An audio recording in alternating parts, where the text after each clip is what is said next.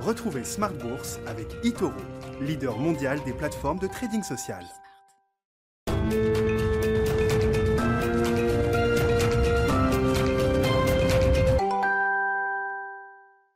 Et c'est reparti pour Smart Bourse, votre double dose quotidienne de marché en direct sur Bismart, chaque jour à la mi-journée, 12h30, 13h.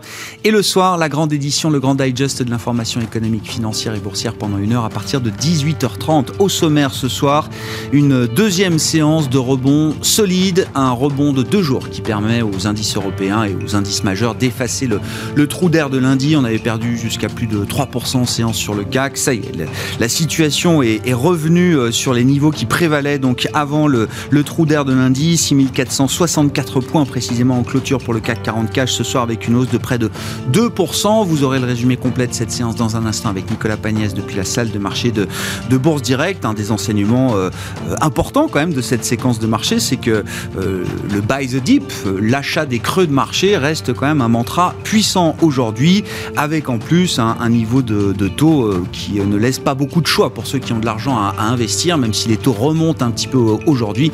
On reste quand même sur des niveaux de taux longs euh, particulièrement faibles, autour de 1,30 quand même sur le 10 ans américain. On est tombé à 1,15 en début de semaine sur le, le euh, américain de, référence. L'ambiance du jour, plus positive, est soutenue également par la série de publications de résultats d'entreprise. Hein. C'est la saison des résultats trimestriels qui a commencé aux, États-Unis euh, notamment.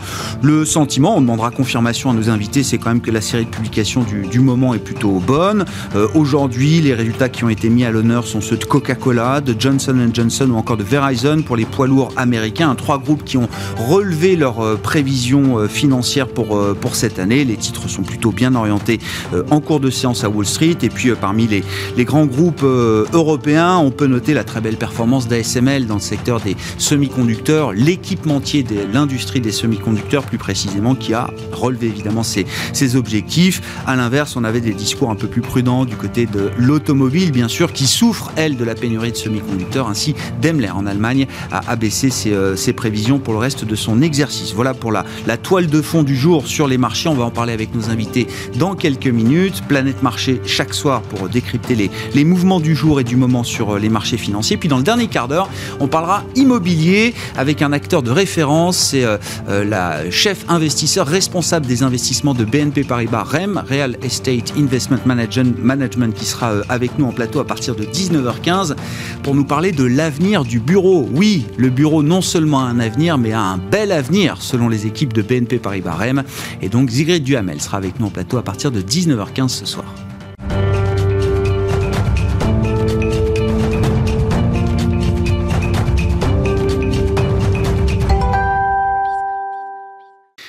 Deux jours de rebond solide pour effacer le trou d'air de lundi. Résumé complet de cette séance après la clôture en Europe avec Nicolas Pagnès depuis la salle de marché de Bourse Direct.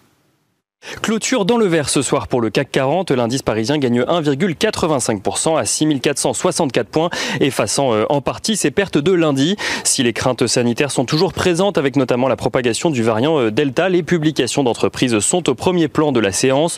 Aux États-Unis, tout d'abord, euh, Johnson Johnson a annoncé relever ses objectifs sur l'année 2021 et cible désormais un bénéfice par action ajusté entre 9,6 et 9,7 dollars, ainsi qu'une croissance de chiffre d'affaires opérationnel entre 12,5 et 13,5%. Pour le deuxième trimestre, le groupe de santé affichait une croissance de près de 50% avec un bénéfice net à 6,62 milliards de dollars. Verizon euh, dépasse de son côté les attentes en termes d'abonnés sur ses services téléphoniques au second trimestre et ce grâce à la 5G. 275 000 abonnés supplémentaires ont ainsi rejoint l'opérateur, ce qui lui permet d'afficher donc sur la période un bénéfice net à 5,9 milliards de dollars. Et on note que Coca-Cola euh, revoit de son côté ses prévisions à la hausse également pour 2021 grâce à la réouverture des économies. Anticipe une croissance de chiffre d'affaires de 12 à 14% après un chiffre d'affaires en croissance de 42% sur le deuxième trimestre, un peu plus de 10 milliards de dollars. En Europe à présent, on note que les Néerlandais ASML voient son bénéfice net reculer de 22% au second trimestre à un peu plus d'un milliard euh, d'euros. ASML qui annonce tout de même un carnet de commandes bien rempli euh, pour le reste de l'année.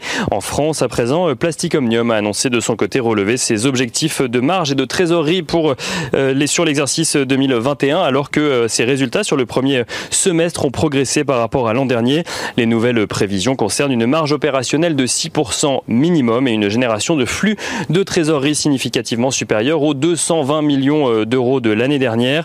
Plastic Omnium, dont le titre gagne environ 5% ce soir. Valourec relève aussi ses prévisions pour 2021. Il table désormais sur un résultat brut d'exploitation compris entre 475 et 525 millions d'euros. Valourec, dont le titre gagne environ 6% ce soir.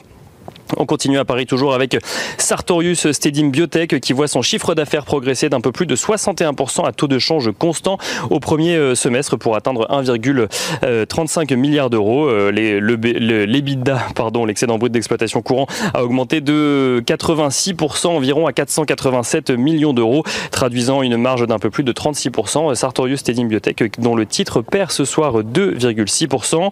On continue avec Ubisoft euh, dont le titre clôture en très légère hausse plus 0,48%. Ubisoft qui a publié un chiffre d'affaires inférieur aux attentes au premier trimestre de son exercice décalé, en recul d'un peu plus de 17%. Mais Ubisoft qui indique tout de même s'attendre à une croissance à deux chiffres à moyen terme. On continue à présent avec Orpea. Orpea qui fait part de son côté d'un record d'admission dans ses maisons de retraite, ce qui lui permet d'afficher des revenus semestriels en hausse.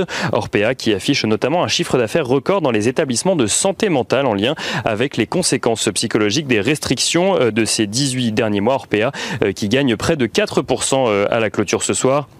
Et au-delà des valeurs, on note que les rendements euh, obligataires, et notamment le rendement obligataire à 10 ans aux États-Unis, euh, continue euh, sa progression. Il atteint à présent 1,28%. Quand on faisait le point à la mi-journée, il était à 1,26%. En France, l'OAT à 10 ans, lui, reste stable à moins 0,04% depuis ce matin. Du côté du pétrole, le baril de Brent continue également sa progression. Il était à la mi-journée aux alentours des 70 dollars. Il est ce soir à la clôture du marché parisien aux alentours des 72 dollars. Et on finit avec l'agenda de la journée de demain. Demain. les investisseurs pourront suivre la prise de parole de Christine Lagarde, une intervention suivie de près alors que celle-ci détaillera le nouvel objectif d'inflation de la BCE. On rappelle donc un objectif à présent symétrique de 2%. Côté entreprise, les investisseurs suivront les publications trimestrielles de Gessina, Getlink, Valeo ou Publicis Group après bourse. Aux États-Unis, les investisseurs pourront suivre les publications de American Express mais aussi d'Intel. Nicolas Pagnès qui nous accompagne en fil rouge tout au long de la journée sur Bismart depuis la salle de marché de Bourse Direct.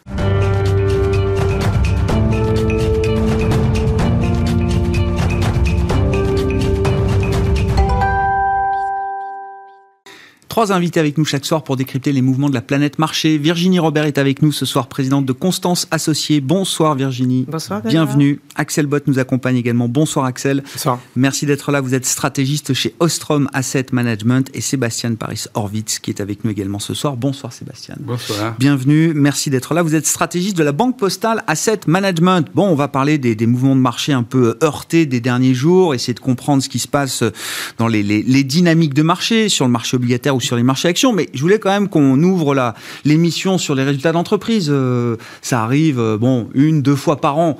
Euh, les résultats semestriels, c'est quand même toujours un, passage important pour les, les, gérants et les stock pickers comme vous, Virginie. Je le disais dans mon introduction, j'ai le sentiment que globalement, ce sont des résultats convaincants si on regarde un peu la toile de fond pour l'instant. Premièrement, c'est très important ce trimestre semestre et trimestre, puisque c'est le trimestre où il y a les attentes les plus importantes par rapport à l'année précédente. Mhm. Il y a l'effet comparable qui est gigantesque, j'allais mhm. dire, puisque sur le S&P 500, sur les earnings, sur les résultats, on attend des progressions de 70%. Alors là, euh, depuis le, coup d'envoi il, y a, il y a 15 jours à peu près, il y a peu de... Enfin, pour le moment, il y a pas, on n'a pas encore la vraie tendance. Non, c'est pas vrai. Le cœur du marché américain n'a pas encore publié. Non, puisque la, semaine passée, c'était évidemment les, bancaires. Et ce que je voulais dire, c'est que ces 70% d'attentes sont quand même très ambitieux. Ils sont très ambitieux en particulier, vous imaginez bien, sur les secteurs les plus cycliques, puisque c'est eux qui avaient été le plus impactés. Donc on peut avoir des attentes sur les earnings, sur certains secteurs, de 300%. Et je pense que le marché, c'est pour ça qu'il est nerveux, puisqu'on est sur ce pic finalement de d'earnings. Hein, euh, voilà. Euh, on peut avoir quand même euh, là une volatilité retrouvée, parce que je pense que ceux qui seront en dessous de ces attentes ou, ou au niveau des attentes seront pénalisés. Voilà. Donc il y a ça, et il y a évidemment le discours pour demain. Ouais. Ça, c'est d'autant plus important, on le voit bien, puisque là, qu'est-ce qu'on qu'est-ce qu'on attend pour demain, maintenant qu'on a pu les effets de lockdown, etc. Donc, euh, donc moi, je ne vais pas dire aujourd'hui que là, le, le- le- c'est un bon cru pour le trimestre. Euh, et finalement, les attentes sont beaucoup moins ambitieuses, évidemment, pour le secteur, secteur de la technologie, par exemple. Donc, mais euh, le bon côté des choses, c'est que le marché, et on le voit bien, d'ailleurs, il l'a anticipé un peu, euh, revient sur du fondamental. On n'est plus dans ces mouvements, on peut encore hein, être sur du momentum, mais on n'est plus sur ce mouvement de, momentum macro, on va être plus dans la lecture fondamentale, euh, dossier par dossier. Mais euh, ça va être, ça va swinguer un peu. C'est quoi les sociétés baromètres là qui, qui va falloir suivre sur le marché américain Enfin, ça dépend de la gestion que vous faites. J'entends bien. Euh, donc euh, voilà, mais les sociétés baromètres, c'est effectivement la conso, c'est les sociétés de conso, donc Ouais. autant les staples que les consommations discrétionnaires. Ouais. Évidemment, la techno, euh, ça c'est toujours très important. Euh, et puis, euh, est-ce qu'on aura une lecture suffisante avec les sociétés d'énergie, les industriels? Les industriels, très important parce que faut bien voir que même s'il y a la reprise, elles ont pu plus ou moins bien gérer les problèmes de goulot d'étranglement dans leur chaîne de production. C'est cette agilité qu'on va mesurer. Mhm. Et ça, c'est très important. Et on va bien voir que là, les avantages compétitifs de certaines qui étaient en place, normalement, ça doit euh, être validé. Voilà. Et validant. Dans, dans la conso, alors c'est intéressant, Ouais. que ce soit la consommation de- Ouais. de base, Coca c'est plutôt de la conso Oui, de base. mais on a hein, eu euh, Pepsi la semaine dernière Pepsi. qui était très bon, qui était même meilleur en lecture Ah que oui. Coca. hein, Ah, parce ah que- oui, mais oui, parce qu'ils ont une stratégie qui est plus offensive sur euh, notamment le snacking, etc. Donc oui, c'est bien, ça montre bien, mais c'est pas tellement surprenant. Voilà. Non, mais c'est, c'est, ça fait du bien moi, de le dire quand même. Ça fait de- du bien, bien de le vérifier, ça fait mais du bien de le dire. absolument, mais, mais, Ouais. mais euh, non, mais je, je, je pense qu'on va. Ce qui va être très intéressant, c'est de suivre les, les industriels, Ouais. notamment. Là, c'est vraiment un passage euh, euh, important. Et, d'écouter leur discours pour, pour leur guidance pour la fin de l'année. hein.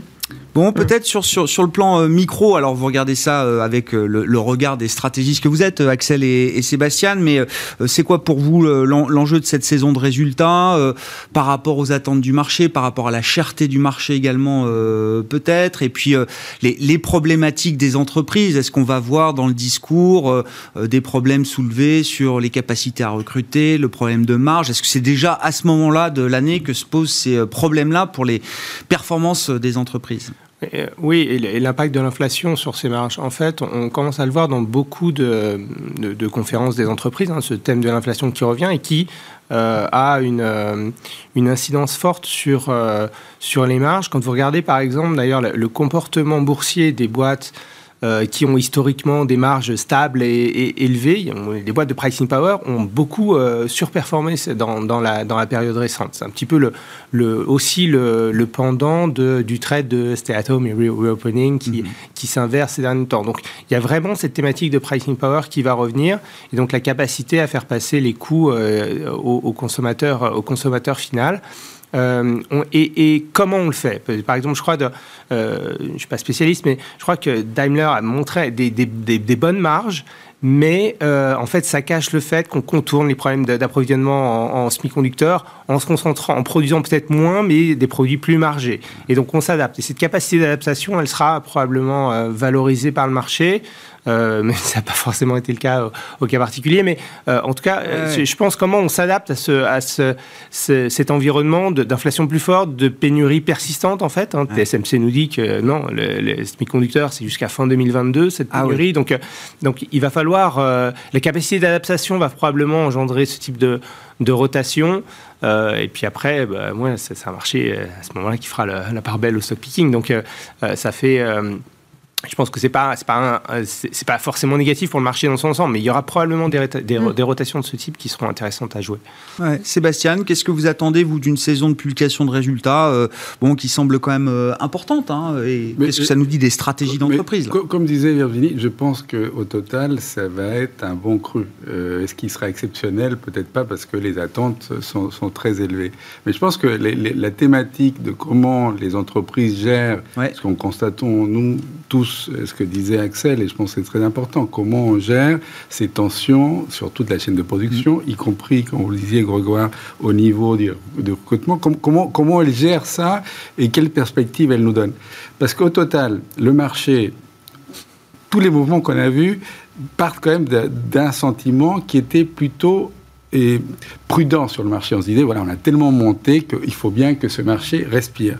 Je ne parle pas de l'évolution des taux longs, on en discutera, je pense. Mais tout le monde pensait que le marché devait respirer. Encore aujourd'hui, il y a beaucoup qui pensent quand même, il y a des choses trop chères, il y a des choses qui doivent euh, donner un peu du lest. Et je pense que cette thématique, elle va rester. Donc, euh, se projeter dans l'avenir, c'est se projeter sur c'est quoi la croissance soutenable, de, quelles sont les bonnes entreprises, que disait euh, Axel, et je pense que Virginie forcément va être d'accord sur le fait qu'on va aller chercher mm. les vraies bonnes valeurs qui peuvent suivre une croissance d'après nous, en tous les cas, restera forte, mais tout le monde va peut-être pas en tirer euh, les fruits de cette croissance parce que les pressions sur les marges, tout le monde n'est pas dans des secteurs où on peut monter les prix facilement, où on peut recruter facilement. Donc, euh, je pense que ça va être, il y aura un, changement. Peut-être ces, ces, ces, trades un peu faciles de faire, euh, je vous fais croissance, value, mm. toutes ces choses qui avaient l'air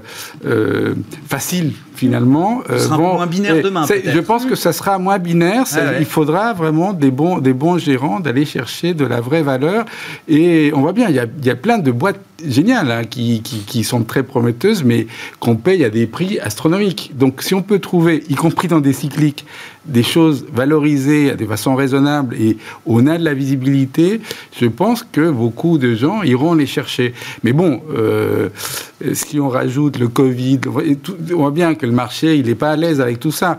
Espérons que le temps, le beau temps qui revient, euh, des bons résultats vont apaiser un peu le marché. Mais je pense qu'on va être encore dans cette situation où on se dit euh, les gens sont pas à l'aise avec ces valos et cette évolution quand même qui a été très forte hein, dans certains marchés. En Europe, on était à plus 20, euh, que ça souffle. Et au total, finalement, ça n'a pas beaucoup soufflé. Ben non, c'est ça, parce que si la respiration, c'est ce qui s'est passé lundi, euh, c'est aussitôt dit, aussitôt exactement, fait. Exactement. Et, mais un des contributeurs à que ça respire peu, c'est les taux. Hein. Oui. Ça aide. Oui, on va, revenir aux taux. Et, et ça aide. L'alternative, c'est quoi? C'est les taux? Ben non, c'est plus le cas parce que à nouveau, on se retrouve là, on se retrouve. Donc, euh, mais, mais, je pense que euh, la, thématique de l'inflation, mais vue du point de vue d'entreprise, est-ce qu'on peut protéger les marges? Est-ce que l'inflation va toucher la demande et elle va s'effondrer parce que les salaires suivent pas? Toutes ces choses-là vont jouer sur le marché. Qu'est-ce que vous avez comme, euh, comme élément justement sur les stratégies d'entreprise, les, les corporates que vous suivez, Virginie, sur la manière dont ils appréhendent effectivement l'inflation, la mise en place de stratégies de, de hausse de prix? Est-ce qu'il y a des boîtes qui essayent de passer le plus vite possible les hausses de prix? Est-ce que certaines essayent d'étaler les choses dans le temps? Parce que faut quand même pas tuer la demande, quoi, d'une certaine manière. Comment euh, ah bah, C'est très clair. Hein. Il y a celles qui peuvent passer, celles qui ont déjà anticipé, qui ont déjà passé des hausses de prix, et celles qui, une société là, qui a publié aujourd'hui, euh, ce matin, donc euh, Toulet, qui est une société suédoise, un fort, euh, une belle valeur euh, On la avec pas, une croissance. Ah oui, bon, c'est une société qui fait les, sièges bébés, qui fait les, coffres que vous mettez sur la voiture pour transporter vos skis, vos surfs, etc. Donc de l'équipement qui vend énormément aux États-Unis. C'est synonyme de qualité, de, de, sécurité. Euh, une société extrêmement bien gérée, que nous connaissons depuis longtemps. Eux, ils ont passé déjà une hausse de prix là au mois de juillet. Ils ont annoncé qu'ils en passaient une autre en janvier 2022. Voilà. Et, ils n'ont pas réussi à produire autant que la demande euh, l'exigeait. Donc, euh, mais c'est pas grave quelque part. Euh, aujourd'hui, Nike, il y avait, vous savez que Nike aujourd'hui produit 51% en Vietnam. Donc eux, ils sont dans leur stratégie de, de délocaliser, de, de, se désensibiliser de, la, Chine. Hein. Bon, ils y arrivent et ils sont, ils sont très actifs. Hein. C'est quand même, on peut le saluer. Sauf que le Vietnam, là, il y a une recrudescence du Covid, donc les investisseurs se disent à nouveau, attention, etc. Mais c'est pas grave pour un Nike. Parce qu'un Nike, euh, les gens font la queue pour aller acheter le, sneakers qui vient de sortir, etc. Et ils passent les hausses de prix. On voit bien quand on y va dans le. Donc, ça va être ça. Le, le, le sujet, c'est vraiment euh, euh, cette agilité. Mais je crois que dans les, les sociétés, souvent, non. Les, leur problème, c'est il y, a des sociétés qui ont des problèmes de, de, de, de tension sur le, le, personnel. Ben oui. Ça, c'est très important parce que c'est peut-être même plus important parce que finalement, après les prix, on verra l'inflation si elle est maintenue. Bon, la Fed évidemment continue de, dire que c'est transitoire. On peut en débattre. Hein, bon, mais les, les, sujets plus importants, je pense, c'est les chaînes d'approvisionnement et, et, évidemment les salariés. Et, et ça, il euh, y, a, quand même un sujet pour euh, certaines branches d'activité, ça c'est très clair. Hmm. Bon, ça va se réguler. Hein. Euh, je pense que même sur les chaînes d'approvisionnement et sur les semi-conducteurs notamment, les Américains, Biden le disait, que c'était en train déjà de, de, de, souffler. Ouais, enfin les industriels, ils sont méfiants. Alors TSMC, c'est ce que nous disait Axel tout à l'heure, j'entendais le patron de Stellantis, donc là, pour le, sur l'automobile, il dit les, pénuries, c'est facilement encore tout au long de 2022. Ouais, hein. enfin ça, c'est il est au bout de la chaîne, donc il ne va pas dire le contraire. Oui, oui, non, non, ça c'est chacun voit midi à sa porte, hein, donc il euh, faudra voir. Comme le dit très bien, je le rappelle toujours, le patron de ST Micro, euh, Jean-Marc Chéry, qui publiera d'ailleurs ses résultats, je crois, la semaine prochaine. Il dit il y, a, il y a deux types de clients. Il y a ceux qui ont très bien identifié que les semi-conducteurs étaient des, euh, des key enabled technologies, mm. donc vraiment des, des, actifs clés dans la, la, la chaîne de production. Et ceux-là, on, on, on, a pu les servir parce qu'ils étaient les premiers à venir frapper à notre porte au moment où il fallait. Et puis il y a ceux qui ont toujours pensé que les semi-conducteurs, c'était des commodités qu'on achetait au marché du coin, au coin de la rue. Bon, ben ceux-là, effectivement, aujourd'hui, euh, ils, ont des, ils ont des problèmes d'approvisionnement. Il y a ceux qui ont bien géré aussi leurs euh, différents euh, fournisseurs. Oui, oui c'est ça. Oui. Ah bah, eh. euh, tiens, si, si, petite parenthèse quand même dans les résultats, Virginie, parce que Netflix hier, alors c'est quand même un des gros poids lourds hein, quand on parle des plateformes tech. Les GAFAM, ce sera pour un, un, peu plus tard, mais Netflix quand même. Alors, je sais pas sur sur la, la performance opérationnelle. Bon, évidemment, ils ont le contre-coup de la surdemande incroyable qu'ils ont euh, euh qu'ils ont dû gérer en, en 2020. Euh, Est-ce que c'est décevant à ce stade? Et puis, je veux bien vous entendre sur euh, Netflix et le gaming, puisque c'est c'est confirmé. Ils ont recruté un senior vice-président euh, qui est passé chez Facebook, Oculus et chez euh, avant ça Electronic Arts, qui est donc euh, le qui va être le chef des jeux chez Netflix, et ils confirment leur ambition d'avoir. Et c'est pas une offre additionnelle, c'est pas une offre alternative, c'est vraiment un core product mm. des services qui seront offerts par Netflix demain. Alors sur les résultats, avant tout, bon là évidemment on est la bonne nouvelle, c'est que enfin le comparable qui était compliqué parce que on y est Eux, c'est l'inverse, hein, donc voilà absolument. Donc non, c'est les, les chiffres sont pas sont pas si mauvais que ça. Eux, ils ont passé des hausses de prix aussi, tiens. Euh, ils ont pu se permettre. Euh, ils ont euh, quand même un peu plus d'abonnés que prévu, qu'attendu. Que, c'est sûr, effectivement, le, les marges, mais la marge opérationnelle reste bonne pour l'année. le contenu, je pense, sur le H2, sur le deuxième semestre, va être plus plus satisfaisant. Donc moi, j'ai toujours confiance dans ce dans ce business model. c'est encore un peu cher, certes certainement, mais enfin par rapport aux compétiteurs, c'est pas si cher que ça maintenant. Euh, voilà. Donc, alors sur le gaming, euh, alors il va falloir être patient pour voir les résultats. Hein. C'est euh, alors moi je crois qu'ils ont une vraie compétence pour gérer. D'abord, faut rappeler que c'est du streaming, mhm. d'accord? donc quand tout le monde me dit ah, bah attention, oui alors mais les contenus, etc. Bon, ils vont faire du contenu qui va être très lié effectivement déjà à leur contenu je dirais, ils ont du contenu lié euh, en grande partie avec leur contenu euh, cinématographique. donc ça, c'est plutôt intéressant. Ils ont une vraie compétence dans la gestion des plateformes mhm. et la gestion des usagers. pas l'oublier. Donc ça, des, ce sont des vrais atouts. Après, on le sait. D'ailleurs, ça sera marrant de voir si les autres suivent. Hein, les, les primes qui sont déjà essayés plus ou moins avec du, du, plus ou moins de succès, etc. Mais sans vraiment en faire un, core business. Donc, euh, il, faudra, il va falloir être patient pour voir s'ils y arrivent. Euh, s'ils y arrivent, c'est fantastique. C'est très bien. mais c'est pas, pas, pas, garanti. Euh, c'est pas garanti, mais c'est une bonne idée. Enfin, je, dirais que c'est bien d'y essayer. Ouais, Oui, mais à les entendre, ils veulent placer ça au centre de leur offre, comme les séries et le cinéma. Ça sera intégré, ça fera partie du, du package. Sans coût additionnel. C'est ce que j'ai entendu de la bah, conférence. Euh, oui, mais pour le moment, on n'en sait pas, on sait pas plus. donc, euh, ouais, ouais. Mais, ils investissent déjà. Hein, c'est pas les mêmes clients, donc, parce que c'est les, les, les, euh, le, secteur du gaming, c'est beaucoup de jeunes essentiellement, et qui sont habitués à des plateformes d'ailleurs très ordinateurs et spécifiques. Les sortir de là, déjà, c'est un challenge, je pense. Mhm. Il faut de la rapidité, comme tu disais, le streaming est très très important et il faut qu'il y ait du flux. La rapidité euh, on a, ceux qui ont des enfants savent que, et même âgés, savent la, la, la problématique que ça pose. Euh, donc, ne pas investir ou pas beaucoup de coûts là-dessus pour se développer et être concurrentiel par rapport à, aux monstres existants, Ouais. euh, parce qu'en fait, il y a quelques monstres qui dominent en fait ce, ce marché. Euh, pas, mais, mais c'est une bonne idée, c'est sûr Non, que c'est une bonne idée. Ils ont, ils ont et- réussi sur le cinéma, il n'y a pas de raison. Et on disait qu'ils n'y ailleurs. arriveraient pas. Ouais. Souvenez-vous. Donc, euh, voilà. On on rappelle, hein. Mais il va falloir être patient. Bon, on, on verra. Netflix au départ, c'était, euh, vous me rappelez Virginie, c'était donc les cassettes VHS qu'on recevait par la poste Eh ouais, en location et qu'on renvoyait sous enveloppe aux loueurs euh, se Netflix. déplaçait hein. pas déjà Non, non, dans le, dans le vidéo rappeler d'où store. ça vient Netflix. Le vidéo store. Ouais. Bon. Euh, si ça appelle un commentaire, n'hésitez pas, euh, Axel. Mais je voulais vous emmener bah, sur les marchés, euh, effectivement. Je dis l'heure des doutes parce que c'est vrai qu'il y, a- quand même ce rebond de deux jours là qui efface le trou d'air de, lundi. Mais j'ai quand même l'impression que toute la thématique du doute sur la croissance, elle, est, toujours en place. Est-ce que le marché a raison de s'interroger sur le rythme de croissance de, de demain On sent quand même que l'ambiance a changé assez brutalement au cours des dernières semaines.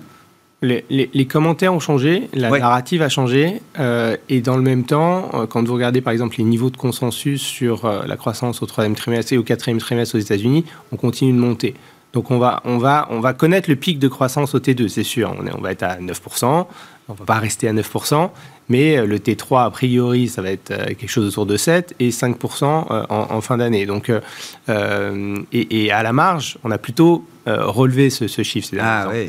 La- sur la majorité des publications, on a encore des, des surprises à la hausse et à partir de niveaux qui sont extrêmement forts. Mais vous avez des, comme ça, des, des, des- des titres qui euh, marquent la- la- le sentiment de marché, comme euh, hier, c'était, ou il y a deux jours, euh, le- le- la confiance dans la construction résidentielle aux États-Unis au plus bas depuis 11 mois. En fait, on est à 80 sur 100 et à des niveaux qui sont supérieurs au pic du subprime, par exemple. Donc, il faut tout remettre un petit peu dans son contexte. Il y a un, il y a un problème d'échelle, je pense, et de, et de bah, toujours de rapport des anticipations à la réalisation. Mais encore une fois, c'est euh, ce qui est parti d'une petite déception sur l'ISM des services, ça a fait quand même tache d'huile et quand même donné une, beaucoup de beaucoup de, d'allants, de justification ex post à une rotation un petit peu d'a- d'allocation d'actifs qu'on voit dans les flux. Euh, on a vu de nouveau des Oui. flux obligataires qu'on ne voyait pas avant. Oui. Euh, Oui. des- après 15% sur la S&P sur 6 mois, bah, c'est pas illogique non plus de, de rebalancer un petit peu son portefeuille. Donc, euh, et, et, et ça va bien quand on accompagne ça d'une narrative. Est-ce que pour autant elle, elle est justifiée? Dans le cas des États-Unis, c'est pas c'est pas le variant qui va euh, qui va faire qu'on va euh, qu'on va euh, comment dire fermer toute l'économie. hein. Même avec 4000 morts au pire du mois de décembre, ils ont il n'y a pas eu de décision de ce type, en tout cas sur le plan national. Euh, dire parce que c'est pas au, au niveau fédéral que ça se décide, mais Mm. euh, mais, mais aussi, enfin c'est la psychologie est très différente. Donc Donc l'excuse du variant Delta, vous dites, c'est pas, euh, c'est pas une raison valable, c'est pas une raison. pas une euh, raison valable. Je, réelle et cas, sérieuse. Je pense pas, et en tout cas, elle transparaît pas dans les anticipations réelles des chiffres économiques et dans les chiffres qui Ouais. sortent. Le, le- le niveau, la dynamique des taux, par contre, je, je pense, alors fait naître ce type de narrative, mais est, absolument pas lié à ça, de, de mon, de mon point de vue du moins. Mm. Je, je pense que ce qui s'est passé, ce qu'on a peut-être tous sous-estimé, c'est que quand en mars, euh, Biden a décidé de relancer euh, l'économie avec un plan de 1900 milliards, Yellen a euh, décidé d'utiliser le cash que le, Trésor américain avait, levé l'année dernière. Ils avaient 1900 milliards, 1800, 1900 milliards au bilan de la Fed. Et au lieu de, de rouler sa dette et donc de maintenir sa trésorerie et de renouveler les, les, les billets à court terme et les obligations, en fait, les, les- coupons, les émissions nettes n'ont pas bougé et les T-bills se sont effondrés. Et depuis 4 mois, vous avez euh, à peu près 200 milliards euh, chaque mois de euh, d'émissions nettes de flottants qui disparaissent sur l'ensemble du marché obligataire après, le- après les achats de la Fed. C'est-à-dire que la Fed non seulement couvre les émissions nettes, mais en plus la diminution de l'encours de T-bill fait qu'il y a une raréfaction du collatéral qui est incroyable. Et dans le même temps, ce cash qu'on a distribué est passé par les banques. Il y avait moins d'appétence pour aller shorter le dollar, donc les banques prêtaient moins de dollars sur le marché d'échange, ce qui attendait d'acheter des titres.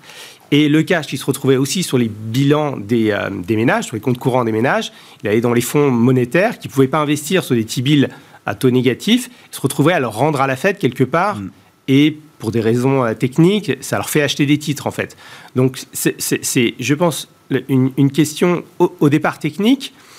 Euh, et souvent, on, dit, on minore un peu ces effets techniques. Mais là, ça prend une ampleur telle, vous ah, dites, que, que, ça fait bouger tout le marché. Quoi. Quand ça représente 800 milliards sur 4 mois, c'est de la technique, mais ça emporte tout.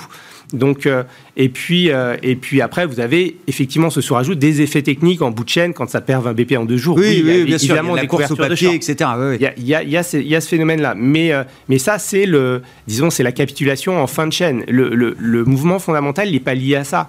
Il est, je pense, lié au fait que, que bah, on n'avait pas vu, on a, on a fait une euh, comment dire, la connexion habituelle, déficit, donc émission obligataire. Et non, en fait, on, a eu, on aura un déficit très élevé cette année aux États-Unis, c'est sûr, euh, mais il n'y avait pas eu d'augmentation des émissions. En revanche, c'est le truc qui peut changer à partir du mois d'août, puisque on aura. C'est un truc qu'on peut faire qu'une seule fois. Hein, quand avait réduit la trésor à, elle, a tiré, pour dire les choses un peu euh, trivialement, euh, Yellen, elle a tiré euh, tout son tout son compte à la Fed aujourd'hui, ou, en tout cas une grande partie. Il a, elle peut plus tirer sur son le compte courant du Trésor à la Fed. Ça y est, cette mécanique-là, elle est épuisée entre guillemets. Elle n'est pas tout à fait épuisée parce qu'ils ont, ils ont 600 milliards. Ils avaient prévu de terminer fin juillet à 450 milliards. Donc peut-être encore dans, dans, les 10 jours à venir, peut-être qu'on a encore 150 milliards de réduction. Mais après, il va falloir émettre. Mais après, il va falloir émettre. Euh, et puis en plus, il ne voulait pas, et la raison, la raison à ça, elle est un peu politique, c'est-à-dire qu'il ne voulait pas arriver euh, sur le moment où on va euh, atteindre la, la, la, fin de la suspension du plafond de la dette. Donc on devrait normalement réinstaurer le plafond de la dette, un truc qui infaisable, infaisable et qui ne sera pas fait. Mais il ne voulait pas arriver à ce point-là avec un, matelas de cash trop élevé non plus. Donc euh, euh, peut-être probablement pour poser, peser sur une négociation. Donc là, on va avoir 10 jours où peut-être on aura, soit ils vont se mettre à dépenser au maximum euh, et peut-être qu'on aura un boost de l'économie sur les 10 prochains jours, soit on aura de nouveau un effondrement du collatéral disponible et, donc pourquoi pas une nouvelle jambe baissière sur les taux ah avant que ça reparte dans l'autre sens. Ah Bon, mais c'est bien, on en discutait euh, avant l'émission entre nous, euh, Sébastien. Moi, je suis très convaincu par les explications techniques euh, d'Axel sur le, la mécanique du marché obligataire aujourd'hui. Donc, en fait, c'est ça, la réponse à ma question. Il faut arrêter de vouloir faire parler le marché obligataire quand il fonctionne de cette manière-là. Mais ça, ça, résulte de, la, de, la, de, de, ce qu'on sait depuis toujours, c'est-à-dire depuis euh, au moins dix ans, c'est-à-dire le QE crée quelque chose qui est difficile à maîtriser. Donc l'élément technique, c'est-à-dire on aurait pu penser que la liquidité qui était prise par euh, euh, l'État américain parce qu'il n'émettait plus, la, Fed aurait pu tout compenser, essayer de réguler mieux le marché. Euh, apparemment, ils n'arrivent même plus. Il y a tellement de l'argent qui déborde partout et les agents, ils vont chercher des rémunérations. De fait, ils ont monté le taux de rémunération des réserves pour essayer d'éviter ce genre de mouvement. Finalement, on n'arrive pas. Donc, mais, la, raison fondamentale, et ça va dans votre sens, Grégoire, c'est que quand on essaye de lire le, le avec l'économie, on est de plus en plus perplexe. Mm. Euh, c'est vrai que on est plus amoureux du marché euh, action parce qu'on se dit finalement le marché action, les boîtes reflètent ce qui se passe dans l'économie, on voit bien les résultats, reflètent le fait que les taux sont très bas, donc les valos sont élevés, donc euh, on arrive à comprendre. En revanche, cette accumulation de liquidités absolument dingue se retrouve sur le marché obligataire avec les éléments techniques, ou techniques, ou en tous les cas stratégiques de la façon dont utilise son bilan, bilan, y compris politique, le bilan, euh, euh, l'État. Et donc on se dit, voilà, ça, introduit un sujet, l'indépendance de la Banque centrale par rapport euh, au Trésor. C'est-à-dire, on crée vraiment une situation où la Banque centrale est coincée, finalement, dans ce qu'elle doit faire, parce que la réaction ici, ça serait pas, tiens, demain, euh, Powell annonçait, euh, écoutez, nous, on va resserrer mm, mm. la politique monétaire, parce que les taux sont déjà à 1,15. Qu'est-ce qu'il voulait qu'est-ce qu'on veut qu'il puisse dire euh, là-dessus? Il, ne peut rien dire, il est coincé. Donc, euh, cette thématique, elle, devient très complexe. En tous les cas, la déconnexion entre la réalité économique et le marché a quand même une limite. C'est-à-dire qu'à un moment donné, ça va lâcher. C'est pas si l'inflation, comme nous le, pensons, va pas revenir de façon magique à 2% juste quand on passe le 31 décembre. Ça va pas arriver. Hein, ça c'est pas possible. C'est pas possible. Euh, que la croissance, euh, d'ailleurs, la Fed elle-même, elle prévoit une croissance qui est supérieure à notre prévision. Elle, prévoit pour l'année prochaine une croissance euh, assez élevée et, de façon magique, sans presque rien faire. Euh, parce qu'on ne sait même pas quand ils vont commencer le tapering, euh, ils ont enlevé de la liquidité, en tout cas réduire leurs achats, de façon magique, tout rentre en ordre. C'est quand même, euh, c'est de la magie. On est passé à un stade magique et, et, et, et, on se retrouve dans, dans cette situation absolument troublante, où, comme l'expliquait Axel, où on est obligé d'aller plonger sur le marché obligataire, voire sur le marché monétaire, qui devient d'une technicité incroyable, pour essayer de en tirer les ficelles, pour comprendre un mouvement qui a créé la panique, y compris dans le marché action, parce que la liquidité tout à coup était pas là et que bon, il fallait bien que quelqu'un se mette en face du marché obligataire. Il y avait personne. Bon, ben, euh, les achats ont amené les taux très très, bas. D'ailleurs, il y a un sujet, il y a un, truc très intéressant qui vient de sortir, c'est euh, au Parlement euh, anglais, on vient de discuter la thématique, c'est le sujet du rapport, dont le titre du rapport, c'est est-ce que le QE, le QI est dangereux. Et, euh, et, et, et, où l'addiction au QI est dangereux. Et la conclusion, c'est Marvin King, l'ex-gouverneur au, moment de l'ancienne crise, qui a dit, qui, répond, qui, qui, a donné la réponse, oui, c'est dangereux. Et, parce que, évidemment, on voit bien qu'il y a. Y a il peut le dire aujourd'hui, maintenant qu'il est plus en charge. Et donc, euh, oui, non, non, mais parce que lui non, a commencé en disant, voilà, c'est un truc conjoncturel, euh, il faut éviter la déflation, on agit. Et mais quand ça, c'est bien une addiction, c'est-à-dire que le seul truc à faire, euh, parce qu'on n'a pas d'autre instrument, c'est celui-là. Et donc, euh, euh, Grégoire n'est pas content, bah, on met un peu plus de QI. Et, donc, on est dans une spirale qui fait que, à un moment donné, oh, ça va mal finir, forcément. Juste un petit mot là-dessus, et, c'est le, dernier travail que vous avez euh, fourni chez Ostrom, alors sur la, sur la Banque Centrale Européenne, mm. euh, vous démontrez avec les équipes de, de stratégistes chez, chez Ostrom, Axel, que euh, effectivement le, le QI devient un outil conventionnel de politique monétaire, en tout cas est amené à rester, à, à, devenir un outil conventionnel de politique monétaire, et déforme effectivement beaucoup de la structure de, de, de financement des entreprises, mm. en l'occurrence avec des entreprises qui, euh, historiquement, je dis il y a 10, 15, 20 ans de ça, euh, en Europe, se finançaient essentiellement par euh, le crédit bancaire. Et aujourd'hui, évidemment, l'addiction au marché, d'une certaine manière, est beaucoup plus forte pour les grandes entreprises qui ont accès à ces marchés de capitaux. Oui, et ça, déforme, ça déforme les modes de financement, ça déforme aussi les, portefeuilles eux-mêmes et les primes de risque. C'est-à-dire qu'il y, a, différents niveaux où vous avez effectivement un acheteur permanent qui n'a aucune contrainte de risque et qui euh, peut décider du montant euh, qu'il achète parce qu'il émet de la monnaie en fait. Donc euh, c'est, vous le voyez très clairement par exemple sur la hiérarchie des risques. Il y a, une compression très très forte des primes par rating.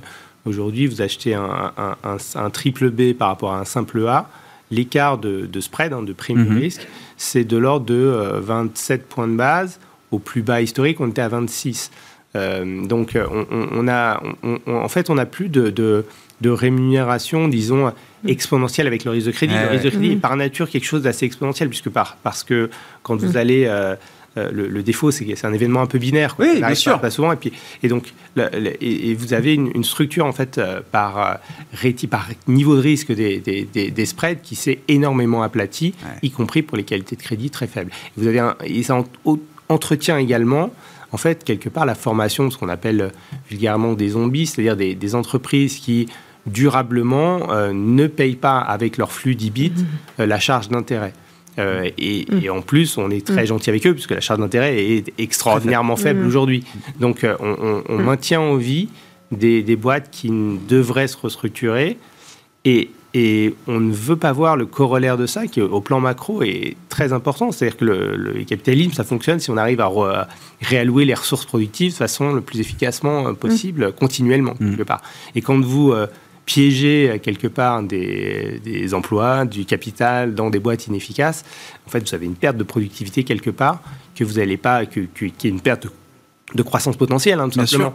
Et donc, ces effets-là euh, du QE, c'est des choses qui sont très mal mesurées, mais qui sont induits et, et, qui sont évidemment néfastes au fonctionnement de l'économie. Il y a un effet contre-productif dans le QE qui est d'affaiblir d'une certaine manière la croissance potentielle, si je, suis ce, raisonnement. C'est très difficile à estimer, mais je pense qu'il y a une perte de, de, croissance potentielle qui est liée à, à, à l'absence d'incitation à la création destructrice, en fait. Mais, mais, c'est très important de dire que le QE, c'est important. C'est un vrai outil, comme a dit Axel. C'est l'addiction qui est pas bonne. bien sûr. Quand on pense que ça sert pour tout, parce que ça sert pas pour tout, et surtout, ça a des effets néfastes, comme le disait Axel, et qui sont très importants à souligner. Et surtout, dont on n'arrive pas à les mesurer, et on va découvrir ces effets néfastes euh, au détriment de tout le monde. C'est ça qui est terrible. Bon, on verra, on n'aura pas, on n'a pas le temps d'ouvrir le, sujet BCE, mais on verra ce que nous dit la Banque Centrale Européenne euh, demain sur ces outils, justement, pour euh, se mettre en, cohérence avec les conclusions de sa revue stratégique et peut-être regagner un peu en, crédibilité auprès des, investisseurs. Non, Virginie, je vous, vous entends parce que euh, vous avez été, alors vous n'êtes pas économiste, mais vous avez été une des premières sur ce plateau à me parler du concept de stagflation. Mais c'était il y a déjà quelques mois euh, en arrière. Non, mais c'est vrai, euh, Virginie. C'est pas un mot que j'ai encore beaucoup entendu, à commencer dans la, bouche des économistes. Donc je ne sais pas si les économistes sont encore prudents sur l'idée de ce concept. Je disais qu'il y avait un vrai risque de stagflation. Vous croyez à ce risque-là Et, notamment pour l'économie américaine? Oui, absolument. J'y crois. J'en suis pas certaine, mais je, ça fait partie des risques euh, prononcés aujourd'hui. Absolument. Ça, ça peut être l'environnement macro-financier de demain. Ouais, je, je, je, pense que, mais vous l'avez très bien décrit euh, tous les deux. Je veux dire, l'analyse macro. Euh, d'ailleurs, c'est pour ça que j'en fais pas. et bah que je ne suis pas sur les obligations d'ailleurs. Ça n'empêche pas le flair. Mais l'analyse macro, elle est extrêmement compliquée et elle est plus, à mon avis, euh, drivée par des espèces de sentiments de momentum et, c'est compliqué, quoi. Je dire, c'est euh, donc euh, la stagflation, c'est un vrai risque et je pense qu'il est, il est, il est bien là parce que je pense qu'on a été un peu ambitieux, enfin que globalement. on s'est montré beaucoup trop ambitieux sur ce schéma de croissance durable, durable dans le sens durable dans le temps. Oui, soutenable à terme. oui, oui d'accord. Oui, le rythme de euh, croissance soutenable sur un je, cycle. Je pense qu'on a été euh, trop ambitieux et, et, et que, l'inflation est là, au rendez-vous. elle sera peut-être pas hyper galopante, mais enfin, on est quand même dans un schéma En fait, on a le pire des deux mondes, vous eh dites. Ben, on a été trop, trop optimiste sur la croissance et on a peut-être sous-estimé le risque inflationniste. Et donc les deux vont. Et c'est pour ça qu'il faut revenir au stock picking et aux fondamentaux. Et parce que justement, et sur ces, et je suis tout à fait d'accord sur cette analyse d'utilisation du capital euh, qui est euh, complètement euh, biaisée. et ça, c'est un vrai sujet. Mais heureusement, il n'est pas complètement. Il y, y, a encore des, des, des bonnes choses qui. Il y, y, a des bons managements qui utilisent à bon escient. Mmh. mais bon, je pense qu'il y a beaucoup d'erreurs politiques en fait ça, c'est l'avenir voilà. qui nous le dira. Bah donc, hein. Mais bon, après, euh, c'est plus notre sujet. Hein, euh, le meilleur exemple de la modification du capital, dans ce, comme disait Axel, c'est quand même la Chine. La Chine, c'est c'est une évidence. Mais la stagflation est quand même un phénomène très particulier qu'on a vécu et, qui, est, qui venait d'un héritage d'une inflation qui était persistante. Et donc, euh, c'est sur cette image du dentifrice, hein, une fois qu'il sort, c'est dur de le rentrer dans le tube. Et donc, euh, l'inflation tue la croissance, on le sait. tout dépend du niveau, mais elle peut tuer la croissance. Et donc, on peut se retrouver, comme on s'est retrouvé aujourd'hui, une inflation très élevée c'est difficile de, le penser. En revanche, une inflation bien plus élevée que nous dit la Fed ou nous dit, mmh. euh, oui. Euh, mmh. on nous dit la Fed parce qu'en Europe, nous on souffre quand même d'un phénomène, on l'oublie toujours, de, ce qu'on s'est fait subir tout seul, un choc déflationniste massif. Et, on a toujours ça euh, dans les pattes. Donc, créer cette dynamique d'inflation va prendre du temps. Mais aux États-Unis, c'est possible que l'inflation persiste à un niveau beaucoup plus élevé. Mais est-ce que c'est de la stagflation, c'est-à-dire qui tue la croissance je, pense que c'est peut-être aller trop vite. En tout cas, c'est intéressant. Est-ce que vous, euh, pour conclure avec mm. vous, euh, Axel, est-ce que oui, il y a un vrai risque qu'on soit déçu sur la croissance de demain aux États-Unis et qu'on soit encore surpris à la hausse sur euh, le régime d'inflation? Est-ce que c'est ça qui nous attend Il y a ce risque-là, et euh, au-delà du euh, de, de, l'inflation, euh, enfin disons la, le, fait de buter sur les contraintes productives à court terme et d'encourager la demande, et donc clairement on a, on a de l'inflation cyclique, on est en train aussi de vivre une, transition écologique qui est un problème extrêmement complexe de on va il faut changer le capital physique de l'économie mm. sans nécessairement produire plus in fine. Mm. C'est-à-dire qu'on veut produire plus efficacement, donc on aura un effet qui peut être transitoirement inflationniste, mais peut-être qu'on sera plus productif après. Euh, ça reste à prouver. Mm. Mais ce, phénomène-là euh, de, changement structurel de l'économie euh, va faire perdre des emplois, va en créer d'autres, va créer des pénuries ici et là. Et, l'impact global on aura sans doute beaucoup de mouvements de prix, de relatifs, ça c'est sûr. On aura probablement aussi un ajustement euh, un peu pérenne du niveau de prix, donc de, de l'inflation, parce que ces, mouvements de prix relatifs seront euh, plus faciles à faire passer dans l'économie euh, si on a un petit peu d'inflation. Donc, c'est, et, ça, pour le coup, on n'a pas de benchmark, on n'a on a, pas de période dans laquelle on a essayé de changer tout le, tout le capital, tout le capital de l'économie. Et donc, et donc ça, ça va être une des questions importantes pour, le, pour le, ben, les perspectives d'inflation à, à 10 ans. Quoi. Bon, on s'arrêtera sur ces questions. Merci à vous trois. Merci d'avoir été les invités de Planète Marché ce soir. Virginie Robert, présidente de Constance Associée, Axel Bod, stratégiste chez Ostrom Asset Management et Sébastien Paris-Sorvitz, stratégiste de la Banque Postale Asset Management.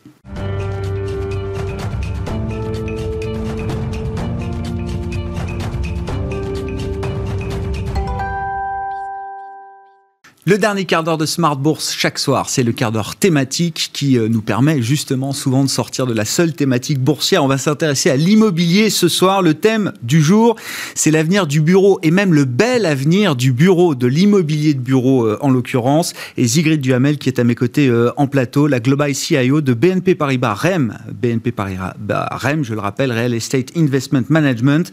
Zigrid Duhamel, bonsoir. Bonsoir. Merci beaucoup d'être là. Oui, c'est une affirmation l'avenir du bureau est un bel avenir. Vous en êtes convaincu aujourd'hui. En tout cas, c'est la conviction que vous portez avec quand même, bon, toute la légitimité de BNP Paribas REM, je, je le rappelle, acteur de référence dans l'investissement et la gestion d'actifs immobiliers, euh, quasiment 30 milliards d'euros d'actifs immobiliers sous gestion, une présence dans toute l'Europe. Donc, vous avez une vision quand même très large et globale de ces marchés euh, immobiliers. Là, on parle de l'immobilier tertiaire avec vous. Je veux que vous me racontiez comment est-ce qu'on est passé en quelques mois à peine de euh, c'est la fin du bureau, plus personne ne travaillera jamais dans un bureau, le télétravail à vie pour tout le monde, non seulement le bureau a de l'avenir, mais il a un bel avenir aujourd'hui. Très bien, oui. Euh, on investit beaucoup chez BNP Paribas, euh, euh, REM, dans les bureaux, mais pas seulement. Hein. On investit dans toutes les classes d'actifs et on fait ça avec 350 personnes qui sont dans 7 pays euh, en Europe et on investit dans 17 pays. Et je peux vous dire qu'on a une certaine vue quand même assez solide et très terrain de ce qu'est euh, l'immobilier euh, de bureau. Mais ça, ça représente aujourd'hui effectivement une bonne part de nos investissements. Alors bel avenir, oui. Parce que euh, c'est vrai, l'année dernière, à cette époque-ci, encore, à cette mm. époque-ci, mais ça a déjà bien démarré au mois de mars, on disait, euh, c'était pas seulement euh, euh, les. Enfin, il y avait les médias, il y avait la presse, et pas seulement professionnels, c'était aussi vraiment tout ce qui était grand public et national, disait les bureaux sont, les bureaux sont, sont morts. Il n'en est rien du tout. Je pense qu'aujourd'hui, on a surmonté euh, ce thème-là. Maintenant, il faut quand même faire la démonstration. Est-ce qu'on a vraiment besoin de bureaux et comment est-ce qu'on en a euh, besoin? Alors, on en, il est clair que nous, on croit absolument euh, au fait que les collaborateurs reviennent au bureau. Mais comment? Alors, ils reviendront au bureau si on prend un petit peu, s'agissant de la France, ils reviendront au bureau plutôt trois jours par semaine par rapport à quatre il se trouve que dans les études qu'on a faites, effectivement, on se rend compte que les Français étaient un, finalement un jour par semaine en télétravail. Pas 100% organisé, et, euh, mais il était, il était quand même. Demain, on pense que ce sera deux, deux jours euh, par semaine, donc trois jours au, bureau. Donc de quatre jours au bureau, ils passeront à trois jours au bureau. C'est un petit peu euh, une tendance qu'on voit également euh, en Europe. Alors c'est plus marqué euh, dans des villes telles que Londres. C'est très lié euh, au commuting, c'est-à-dire euh, la difficulté, l'accessibilité. Les deux heures de transport euh, Les- quotidien, euh, aller plus retour. Ils ont vraiment, hein, Ouais, ouais, pour y ah bah, avoir habité bien sûr, euh, pendant 8 ans, euh, c'était le tube, c'est dur. hein. Et euh, il y en a, ils mettent effectivement les, les deux heures. Alors évidemment, c'est moins vrai euh, en, en région. Néanmoins, basons-nous sur deux jours. Donc, passer de 4 jours à 3 jours, bah, ça vous fait un quart en moins, ça vous fait moins 25%. Voilà, si on fait un petit peu une équation. Ouais, ouais, euh, ouais, une sur un coin de table. Est-ce que ça, est-ce que rien que ça, Zigrid, est-ce que ça change la nature de l'investissement dans euh, l'immobilier de bureau? Est-ce que ça change la nature des bureaux même? Euh, Parce que, est-ce que quand on dit le bel avenir du bureau, est-ce que ça implique que euh, parle du bureau d'hier ou on parle d'un nouveau bureau? Eh bien oui, on parle du nouveau bureau parce que le bureau de demain, qui est déjà en fait le bureau d'aujourd'hui, on l'utilise différemment. On va avoir cette composante servicielle qui va euh, être très augmentée. En fait, la crise n'a fait que amplifier un mouvement qui existait déjà, qui était celui, voilà, une utilisation différente des bureaux. Et cette composante service, euh, pourquoi? Parce que les bureaux, on va y aller pour être ensemble, pour, avec les gens avec qui on a Mm. choisi de travailler. C'est quand même beaucoup plus euh, sympathique d'être ensemble pour créer, pour innover, pour cultiver la stratégie de l'entreprise, de la développer, etc. En somme, pour innover, etc. On a besoin d'être ensemble dans des locaux qui vont être des espaces qui vont être beaucoup plus collaboratifs. Alors ça, ça prendra plus de place. Donc je suis toujours avec mes petites équations de maths. Ça va plutôt être plus 10%. Et enfin, la troisième composante, c'est le travail tertiaire qui, lui, euh, on a fait faire des études qui, dans les dix années à venir, pour la France, la France, va augmenter de 12%. Par exemple, pour Ouais. Londres, c'est encore plus élevé. hein. Le nombre de salariés du tertiaire, vous voulez dire, c'est Ouais. ça, va augmenter de 10% Il va plus, augmenter. 12% dans Donc vous voyez, dans ma petite équation Oui, oui. avec trois paramètres, en gros, on arrivera à ce qu'on appelle la demande placée, c'est-à-dire la, la prise à bail, euh, c'est le nombre de beaux, le nombre de mètres carrés dont on a besoin par, par an, qui finalement sera réduite de 5 ou 10 C'est pas, c'est pas énorme, pas et ça sera des bureaux différents, et ça sera des bureaux de qualité, et ça sera toujours les bureaux euh, dans lesquels on va investir. Est-ce que vous intégrez justement là dans cette, cette, cette surface de bureau, le, le calcul que vous faites, Zigrid, est-ce que vous intégrez, intégrez quand même, euh, comment dire, une, une, euh, des prérogatives sanitaires qui vont, alors pour le coup, perdurer Euh, On verra les masques, etc. C'est pas le sujet, mais euh, les, les, les open space un peu euh, à la chaîne avec, je sais pas combien on peut mettre de bureaux d'ailleurs sur sur une dizaine de mètres. Je, je sais pas quels sont les, les, les standards 8 mètres aujourd'hui. carrés pour un poste. Et ça, ça fonctionne. D'accord. Donc demain, évidemment, ça sera diffé- différent. Ça sera plus, euh, plus large. Alors évidemment, il n'y a pas que, euh, s'agissant des mètres carrés, mais c'est aussi le renouvellement de l'air Ouais, ouais. euh, et, et, euh, comment est-ce qu'effectivement on se utilise les espaces, comment ils sont nettoyés, etc. Donc on va devoir faire pas mal de transformations. On va transformer les bureaux en bureaux. On parle beaucoup de transformer les bureaux en résidentiel. C'est pour moi un C'est épiphénomène. epsilon, ça vous dites. C'est epsilon, économiquement, c'est pas le truc qui marche euh, Ouais, euh, le mieux. C'est ça, ça peut marcher à certains endroits, mais euh, c'est pas c'est pas la grande tendance. La grande tendance, c'est on transforme le bureau en, En bureau est-ce que ça se voit déjà dans les prix, euh, Zigrid Alors les prix sont euh, bon. On est sur un marché immobilier, c'est pas des marchés liquides euh, comme les, ma- les marchés euh, côté action, mais est-ce que déjà, ce que vous nous décrivez là, c'est dans les prix, c'est en train de se voir dans les prix justement du tertiaire là? Dans la qualité, oui, dès qu'il y a la qualité. Pour peu qu'il y ait cette qualité des bureaux, il y a le prix. C'est extrêmement compétitif, et pas qu'en France. Alors, lorsqu'on regarde le bureau, les marchés, il n'est pas tellement par pays, il est par ville. Oui. Euh, on l'analyse euh, par ville, c'est les grands hubs, euh, etc. Mais partout en Europe, on le voit, en particulier, euh, on le voit beaucoup en Allemagne, c'est extrêmement euh, compétitif. Donc, ce qu'on appelle le taux de capitalisation, c'est le loyer divisé par la valeur. La valeur augmente, les taux de capitalisation se euh, compriment. Maintenant, ces taux de capitalisation, en fonction des villes, mais euh, c'est vrai à Milan, hein, c'est très compétitif à Milan, toutes les, enfin, les six grandes villes euh, en Allemagne également, les Pays-Bas, euh, évidemment euh, en France, hein, et pas, et pas qu'à Paris, c'est très compétitif, ça rapporte 3, 4 Et ça, nous, en immobilier, on le compare à, l'OAT. Et ouais, euh, bah oui, rien risque. de dire que ah bah depuis oui. vendredi... Euh, on est à zéro moins, hein. c'est voilà, revenu à zéro moins sur le 10 ans. Il est, il est passé, il est passé ouais. voilà, nous, on prend l'OAT à 10 ans parce que c'est un investissement long terme, etc.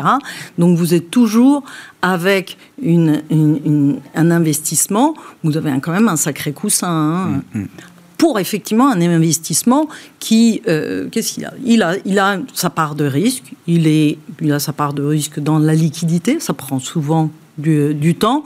Et puis, euh, il n'y a pas de capital garanti hein, quand vous investissez en, immobilier, mais ça le coussin, il est, il est confortable. Il y, a de la, il, y a, il y a de la marge.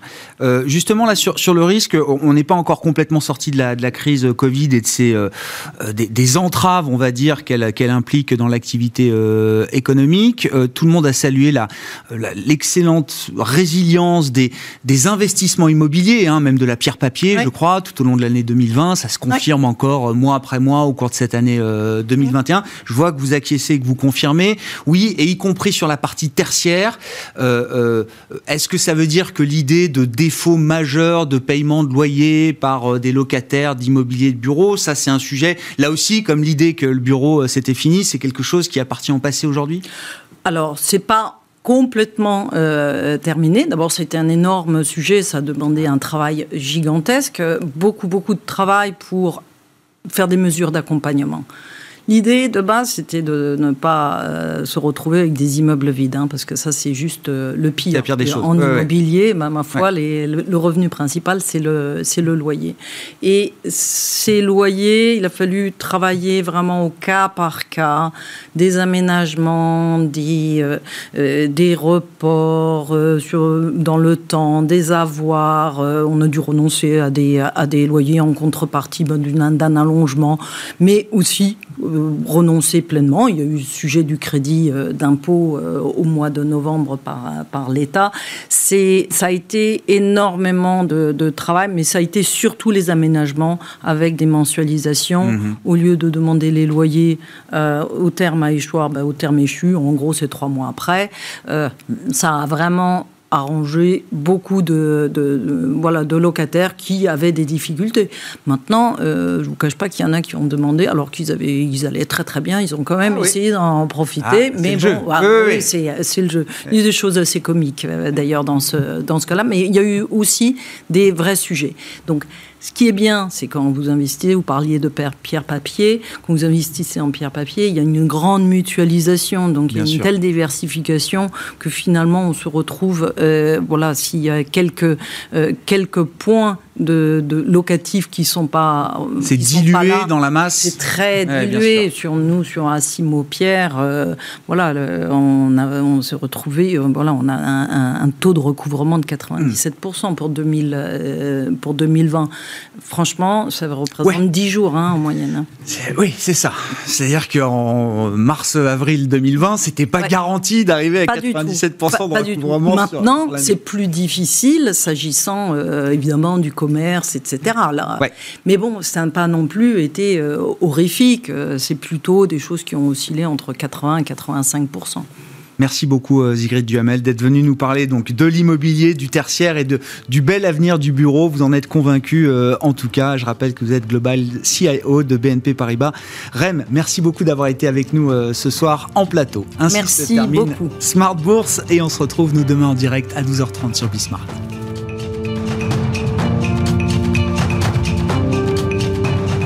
C'était Smart Bourse avec eToro, leader mondial des plateformes de trading social.